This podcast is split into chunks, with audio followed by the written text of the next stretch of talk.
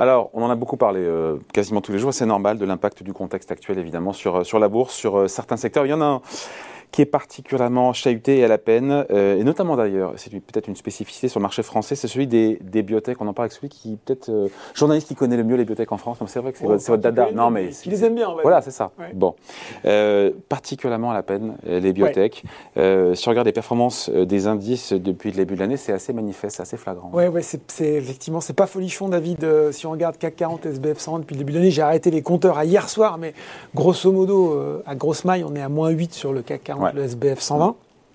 Et puis ce qu'on se dit, compte tenu de ce qui s'est passé récemment et des niveaux d'incertitude, est presque pas si mal que ça, on a envie de dire, Mhm. surtout avec le rebond auquel on a assisté euh, depuis maintenant quelques semaines. Et puis on a coutume de dire dans ces cas-là que en cas d'instabilité de marché, on va plutôt se réfugier sur euh, les grandes valeurs et qu'on délaisse les indices de petites et moyennes valeurs. Sauf que en fait l'indice CAC Mid and Small justement, indice des petites et moyennes valeurs, eh ben lui, euh, il est plutôt à moins 4%, donc Ah. il est plutôt plus résilient, donc ça c'est quand même plutôt euh, une bonne nouvelle. Euh, mais quand on regarde l'indice Next Biotech, qui lui regroupe l'essentiel des biotech françaises, on est à moins 13, donc on est, voilà, comparé à moins 8 pour les grands indices, Ouais. moins 3 pour le CAC Mid and Small.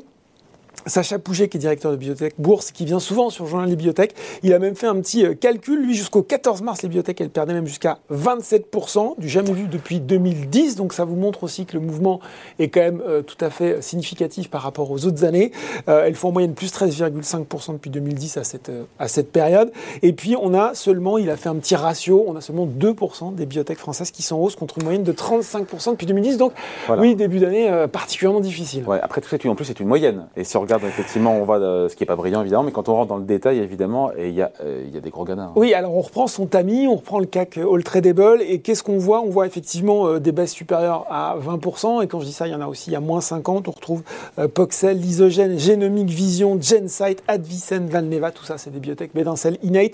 Elles sont 8 biotech parmi les 20 plus forts replis euh, de l'indice depuis le début de l'année, donc euh, compliqué. Vraiment. Bon, on se dit quoi? On se dit que les investisseurs sont passés euh, peut-être à autre chose, alors que le Covid euh, semblait pour beaucoup derrière nous, euh, même si on voit bien que dans les faits, c'est pas encore fini. Non, ça rebondit, et, euh, et c'est vrai, clairement, Là, on parle des contaminations. quand- Là, on parle des contaminations. On parle des contaminations. Pas des cours. Mais, mais c'est sûr qu'en tout cas, il y a un épisode qui s'est refermé, en tout cas pour les investisseurs, clairement.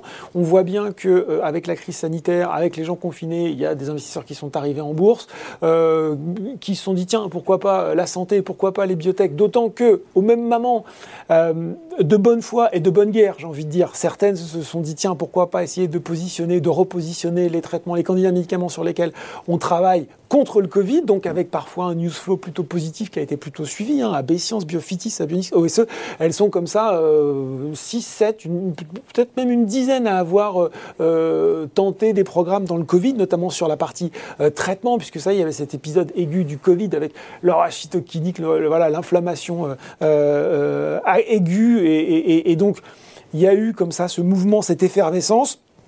On voit qu'au final, ce qui a gagné la timbale, ce sont euh, les producteurs de vaccins, notamment ARN, et ça s'est plutôt passé de l'autre côté de l'Atlantique Oui, avec Moderna, avec, euh, avec Pfizer, même si c'est une biotech allemande, BioNTech, qui a, qui a- qui a développé le, le vaccin. Et on a l'impression qu'effectivement, eh bien, certains jeunes investisseurs, entre guillemets, investisseurs récents, ont pris leur plus-value ou leur paume, et puis euh, ont délaissé le secteur. Bon, donc en fait, le secteur, quelque part, paye un petit peu la, la fin d'un effet de mode. Alors, c'est ce qu'on pourrait se dire, parce que si on reprend par exemple Moderna et BioNTech, on voit qu'on a des replis de plus de 30% depuis le début de l'année, là aussi.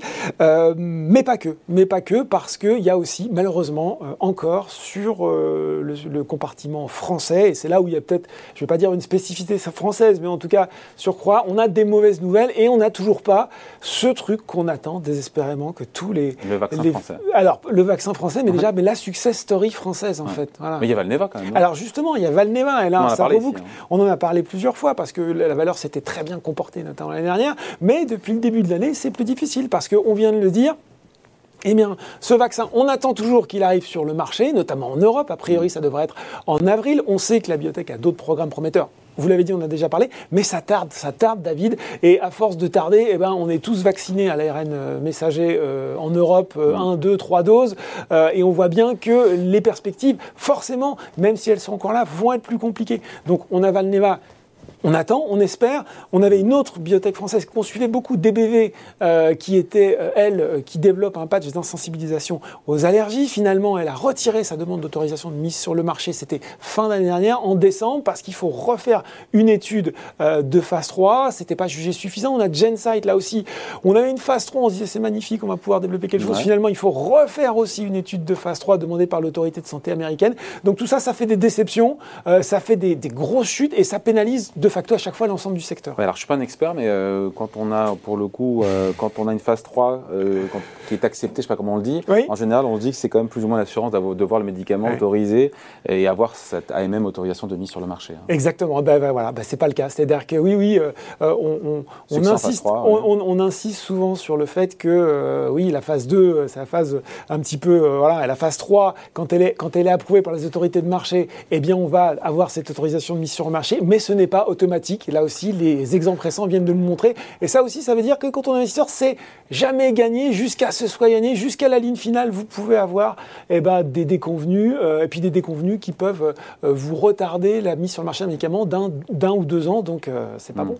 Laurent, quand on fait le bilan de tout, de tout ce qu'on vient de se dire hmm. là, on se dit que c'est peut à vous écouter, c'est peut-être pas encore le bon moment pour revenir tout de suite sur les biotech. Bah, ce qui est sûr, c'est que ça va être compliqué, David. Il y, a, aussi, bien sûr, le contexte inflationniste euh, et de remontée des taux qui n'est pas bon pour le secteur. Et puis, au-delà de ça, euh, bah, pour toutes les biotech qui ont besoin d'argent en ce moment, alors qu'on sent peut-être un peu de prudence, je pense qu'aujourd'hui, quand on est investisseur, investisseur institutionnel, on préfère être sur des secteurs moins risqués. Donc, il y a un vrai, euh, là aussi, oui, il y, a, une vraie défiance, je pense, sur le secteur en ce moment. Le secteur a toujours rebondi avec des années mmh. difficiles et après, c'est revenu à de meilleures valeurs mais là, c'est vrai qu'à court terme, euh, les vents sont plutôt euh, contraires. Les vents sont de face. Les, vents, les vents sont de face. Et puis après, euh, je pense qu'il faut, il faut toujours rappeler que, un, la santé va rester au cœur de préoccupation. Maintenant, je pense que le Covid l'a rappelé. Deux, on a un savoir-faire français, on a vraiment une filière d'excellence dans le sujet. Il faut qu'elle délivre, il faut qu'elle confirme, mais on l'a. Et après, juste peut-être rappeler des règles, là aussi, de bon sens. Alors, quand on l'écrit ou quand on le dit sur Boursorama, on dit, mais on sait ça par cœur, sauf que c'est pas toujours le cas. Quand on achète une biotech, on achète une ou deux, pas 25. Euh, on limite toujours une portion euh, congrue de son portefeuille. Dans le passé, j'aurais peut-être dit 20%, je dirais plutôt 10. Mm. Et, puis on... Enfin, les 20 sont devenus 10 euh, mécaniquement. et puis surtout, on garde la tête froide, on reste humble. à part quelques-uns des investisseurs, on n'est ni pharmacologue, ni spécialiste, ni épidémiologiste. Donc voilà, on ne surestime pas, on est assez concret, raisonnable, humble quand on investit dans ce genre de secteur. Voilà, merci beaucoup. Laurent Grassin, donc directeur de la rédaction de Boursorama. Merci David. Merci.